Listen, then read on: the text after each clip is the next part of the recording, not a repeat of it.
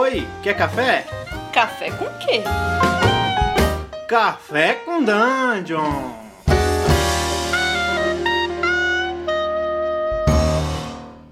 Bom dia, amigos do Regra da Casa. Estamos aqui para mais um Café com Dungeon, na sua manhã com muito RPG. Meu nome é Rafael Balbi. Hoje eu estou bebendo um cafezinho aqui na minha mesinha de centro, no meio de uma imensa dungeon, muito bem desenhada.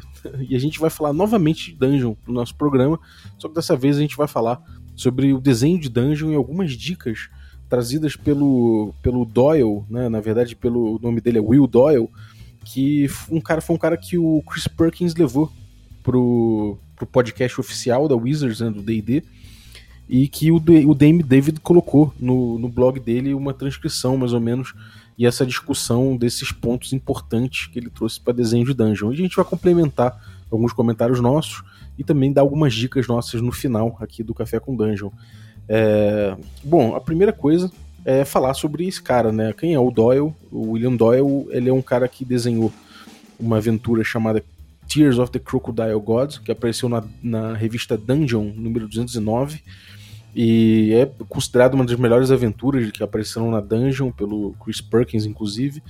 E esse cara foi chamado para trabalhar no Tomb of the Nine Gods, que é uma, é uma dungeon importante dentro do Tomb of Annihilation, uma das últimas aventuras aí da linha da quinta edição. Então esse cara trouxe algumas dicas, e essas dicas a gente vai trazer para você, vai comentar, e enfim, a gente vai linkar também o post aí do Dame David, que vocês podem ver a transcrição disso tudo em inglês, caso vocês manjem inglês, vocês podem ver é, os comentários dele também. É, bom, primeira dica do Doyle é o seguinte: você pode cruzar o mapa inteiro com um rio, um, um abismo ou alguma coisa que conecte os elementos ali da sua dungeon, né? É, e aí ele fala que, por exemplo, a Tomb of the Nine Gods, né? É, ele fala que tem alguns elementos, tem três elementos que conectam tudo. É, o primeiro é um, um rio subterrâneo que linka, que linka vários ambientes da dungeon no, no, no primeiro e no quinto level da dungeon. É, ele fala também de um grande set de escadas e um, e um, um fosso vertical que liga uh, as primeiras, os primeiros cinco níveis da dungeon.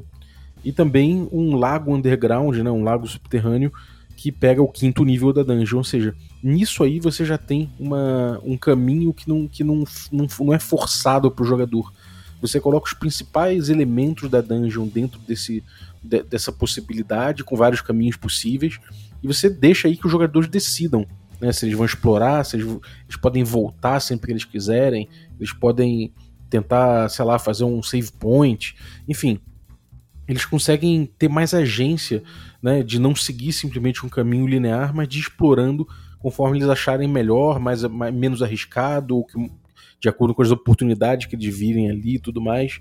Então isso dá agência para o jogador, isso é narrativa emergente, dá espaço para narrativa emergente, e a gente gosta muito disso aqui no Café com Dungeon. É, bom, é, uma coisa que ele fala, que, que o Dame David fala, é, comentário dele, é que você pode ter um, um, um corredor conectando tudo, né? Mas isso acaba sendo uma coisa, uma coisa sem, sem, sem muita cor, né? Sem muito sabor. Quando você coloca dungeons ou, um, ou túneis diferentões, ou alguma coisa assim, você traz um certo sabor, você traz uma, uma possibilidade de diversão é, memoráveis, né? Para não dizer que você tem, você dá é, chance para os jogadores terem diversas ideias diferentes, né? Então isso aviva né, a mente dos jogadores e é palco para combates mais memoráveis, assim. Eu posso dizer que uma das principais funções de uma dungeon é ser um bom playground para combate e aí tá uma boa oportunidade. É, a segunda coisa que, que o, Doyle fala é o seguinte: mostre o, o último aposento primeiro. Né? E aí ele fala que se você revelar o destino final dos jogadores logo no início da aventura, é, e aí você, de repente, para acessar, para permitir o acesso a essa locação precise de chaves ou que um puzzle seja completado ou alguma coisa, algum objetivo seja alcançado para que ele seja acessado, né? Você coloca, você, você já coloca ali alguma, alguma antecipação para os jogadores e, e, bom, essa técnica é vista já no, no Tomb of Annihilation, tanto no, na Lost City of Omo e na Tomb of Nine Gods, né? Que você vê facilmente o objetivo final, mas você tem que encontrar chaves para desbloquear. No, enfim, a gente tem várias outras aventuras do D&D, a gente vê isso presente. E, cara, isso é uma coisa que a gente vê também em videogame, por exemplo, o jogo do Zelda, né, o último Breath of the Wild, a gente vê o tempo todo a torre do Ganon no final, na verdade outros jogos do Zelda também, né, do, a gente vê aquilo ali, a gente já fica com um objetivo na cabeça de que a gente está circulando em volta daquilo. Enfim, aquilo já, já amarra bastante a tua aventura em torno daqui, daquele, daquele objetivo final. Que seja summonar um, um inimigo final ali, ou, sei lá, resgatar o que os jogadores estão atrás, né? É, de certa forma, isso também permite que os jogadores criem, criem estratégias em torno desse fato, que é uma coisa muito interessante. É... Outra coisa que é que, que ele fala o seguinte: dê aos jogadores objetivos que levem eles a explorar. Ou seja, é, isso aí você consegue é, evitar, de certa forma, que os jogadores é, tentem resolver as coisas de uma forma linear. Você coloca diferentes objetivos, se você coloca outras coisas possíveis para acontecerem, outras, é, outras oportunidades possíveis de serem exploradas na mesma dungeon, você faz com que os jogadores não tenham uma linearidade, né? Eles não vão pensar que de repente eles precisam seguir somente um caminho ignorar todo o resto, todo, todos os outros caminhos possíveis, todas as outras dimensionalidades daquela dungeon para poder resolver logo o que eles estão atrás, né? Porque você fala, porra, mas se você for por um caminho, de repente você consegue um, um atalho mais fácil, você consegue um item mágico que vai facilitar teu trabalho no final, você tem uma grande descoberta de lore ali, pra, de, de conhecimento da, do cenário, né, que pode facilitar agora ou depois a própria parte, ou você pode botar outros ganchos que, que deem, deem elementos de jogo no futuro, né? Então, é, se você coloca somente um objetivo ali, muito claro e tudo mais, os jogadores vão seguir um caminho também muito reto, muito claro e muito linear. Então, não é só o mestre né, que, que, que pode também levar o jogo de uma forma não linear, os jogadores também podem compelir o jogo a ficar linear. Então evite isso dando jogadores recursos, é, objetivos que levem eles a fugirem de uma linearidade, né? Então acho que essa é uma dica muito boa, eu gosto muito dessa dica. É... E é isso, cara. Você tem uma, uma aventura chamada Pillars of Pelagia, que são os pilares de Pelágia, eu acho, lançados pela Goodman Games, que são traduzidos aí pela nosso, pelo nosso parceiro, a, a Saga Editora. É, e, cara, essa aventura é muito boa porque ela tem, inclusive, isso. Ela tem vários pequenos enigmas, elas têm, ela tem vários pequenos plots que podem ser resolvidos na mesma dungeon.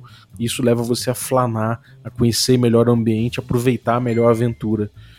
É, outra coisa, outra dica que ele dá aqui. É, faça, a, faça da dungeon um puzzle. É, ele fala que em algumas, em algumas aventuras é, é antigas, a, a dungeon em si a, a própria dungeon em si vira, uh, vira, um, vira um puzzle. E ela, ela, ela pode, de repente, abrir um, o portal para um vilão principal, alguma coisa assim. É... Isso leva também, mais uma, coisa, mais uma vez, leva os jogadores a explorarem a dungeon para entender melhor esse puzzle, né? Você pode botar outros elementos que precisam ser encontrados para eles perceberem é, como resolve esse puzzle, esse, esse quebra-cabeça, né? Você pode botar partes móveis dentro da dungeon, você pode botar partes que se renovam conforme os jogadores avançam ou, ou retrocedem, conforme eles negociam com, com uma facção ou outra dentro da dungeon, é, conforme eles tentam de repente é, falar com gente de fora da dungeon, com a população fora, para pesquisar sobre o que tem ali dentro, de repente pegar dicas de como resolver aquilo lá, né? Então, buscar lendas locais, coisas assim que ajudem. Então, quando você transforma a dungeon num puzzle, é, você também tá, tá, de repente, colocando ela como um grande elemento é, dentro daquela, da, daquela engrenagem toda, não só como uma passagem, mas ela também como uma engrenagem de jogo dentro do seu, do seu da sua aventura, né? Então acho uma dica interessante também. E eu costumo fazer isso, eu costumo, na verdade, nas, nas aventuras, eu costumo pensar que, que a dungeon ela, ela, também ela pode ser um desafio, não somente para guardar monstros e guardar armadilhas, mas ela mesmo pode ser um desafio bom para ser desvendado, né? É, até, até na sua história mesmo, no seu lore, isso pode ser um puzzle. É, tem umas, algumas outras dicas que eu gosto de dar também a respeito disso, que é justamente sobre facções, né? Você pode habitar sua dungeon com facções, com diferentes grupos de interesse, e esses grupos de interesse por si só podem ser um puzzle também, né? É, se você pensar que de repente você não, não consegue peitar todas as facções, os principais inimigos, mas de repente você consegue o que você está buscando ali, simplesmente é, agindo ou politicamente, ou de repente compondo socialmente esses grupos de alguma forma, botando um contra o outro para enfraquecer e de repente aí você consegue enfrentar, né? Então botar diferentes facções dentro da dungeon, diferentes mesmo que sejam criaturas não tão inteligentes, mas que duelam ali por alguma coisa, por recursos que sejam. Então, isso é muito importante. A gente já, já esboçou um pouco dessa dica em outro episódio aqui no Café com Dungeon sobre, sobre dungeons. Então, é uma coisa interessante você, você poder pegar esse, esse elemento né, de, de facções, de quem habita aquilo ali, e explorar bastante. Uma outra coisa é você tratar a dungeon como um, como um personagem, né? Ou seja, ela tem uma história, ela tem um pequeno background, ela tem alguma coisa por trás ali que pode ser que ela pode contar com seus corredores, com seus desabamentos, é, que seja um ecossistema, que seja alguma coisa. Se há alguma coisa ali dentro que os jogadores estão querendo, um, um conflito a ser resolvido, alguma coisa a ser resgatada, algo de valor a ser tirado dali, é porque existe é, certamente alguma coisa a ser contada. Né? Então você pode utilizar a dungeon para ir trazendo essa história, contando sua própria história e pensar nos elementos, nos desafios da dungeon para reforçar isso sempre. Eu acho que isso ajuda, né, quando você pensa numa não linearidade da aventura, quando pensa em todas esses, essas dicas dadas aí pelo Chris Doyle, isso ajuda você a pensar a tua dungeon e, e, e instigar os jogadores aí conhecendo ela melhor, né? É, uma outra dica que, que eu gosto de dar também, é, a gente já deu essa dica também num podcast anterior, mas eu acho que complementa bem nesse aqui, é o seguinte: você, quando pensar numa dungeon, é, você não precisa de repente contar uma história que, que faça sentido né, para o jogador. Às vezes aquilo ali conta a história de uma coisa sem sentido mesmo. Pode ser um mago completamente louco ou alguma, algum, algum problema de Deus, entre, entre deuses que gerou uma região que não faz sentido, ou a própria natureza, às vezes, caoticamente foi erodindo aquela dungeon ao longo do tempo e criaturas bizarras se, se apossaram daquilo ali de alguma forma caótica. Então você não precisa dar sentido para aquela dungeon o tempo todo, né? Você não precisa é, que, ela, que ela faça sentido, que ela faça, que ela tenha uma lógica o tempo todo. Você pode inclusive botar uma dungeon que ela é estranha, que ela é um, um playground, né? a gente costuma dizer de, de, chamar de fan house, né? É uma, uma dungeon que não necessariamente faz sentido, não necessariamente conta uma história que, que tenha lógica, que tenha início, meio e fim. Ela pode ser só um lugar no, no, no, nos plan entre planos, enfim. É, essa dungeon ela pode, ela pode aparecer dessa forma, não necessariamente com, com uma história, uma historinha linear, né? É, bom, e é isso. Espero que tenham curtido. É, vocês têm outras dicas aí sobre dungeon pra gente, é, manda pra gente, discute com a gente, traz aí o seu, seu comentário, manda pra gente seu desenho de dungeon. Isso é uma coisa muito, muito, muito importante que a gente pode trocar, né? Se vocês conhecem, tem vários concursos que se faz com dungeons de uma página só. Né? Isso é uma coisa muito legal que você pode pesquisar. Eu vou botar o link aí para vários anos desse concurso que deram muitas dungeons icônicas, inclusive. Tipo a dungeon que funciona dentro de uma grande mão de pedra, ou uma grande pirâmide que tem, que é muito clássica também, que foi tudo uma dungeon feita com uma página só, né? E muito bem feita, assim, que você pode utilizar, reciclar e adaptar na tua aventura, né? Então, é, vamos, vamos aproveitar esse, esse material todo, né? Vou botar alguns links aí que você, pode aproveitar. E vamos trocar o que a gente produzir, que, porra, um aproveita a dungeon do outro e poupa bastante trabalho, que a gente sabe que mestre trabalha que nem um cão danado, então isso dá uma ajuda imensa. Se você mandar pra gente, eu prometo que a gente compartilha nas nossas redes e compartilha aqui também no, no, no, no nosso podcast. Beleza? Então, muito obrigado. E se você está ouvindo esse podcast na quarta-feira, tem nosso stream presencial online Atualmente a gente está chegando ao fim do nosso hiato, onde a gente explora diversos sistemas diferentes. A gente já jogou Passion de las Passiones, já jogou Maze Rats, já jogou Solar Blades and Cosmic Spells, já jogou Masks. Deve jogar outras coisas ainda, mas já estamos chegando próximo do fim do nosso hiato para voltar com a terceira temporada de Magic Punk, nossa nossa stream de quinta edição, aí nosso cenário de quinta edição. Então acompanhe aí quartas às 21 horas, twitch.tv barra regra da casa. Às terças, 22h30, a gente tem nossa, nossas streams aí via Roll20, é, com jogos como Blades in the Dark e Unknown Armies. Já rolou Cult, deve rolar um, a volta da segunda temporada do Cult aí qualquer hora, mas a gente está explorando aí essa pegada mais dark às terças-feiras, 22h30.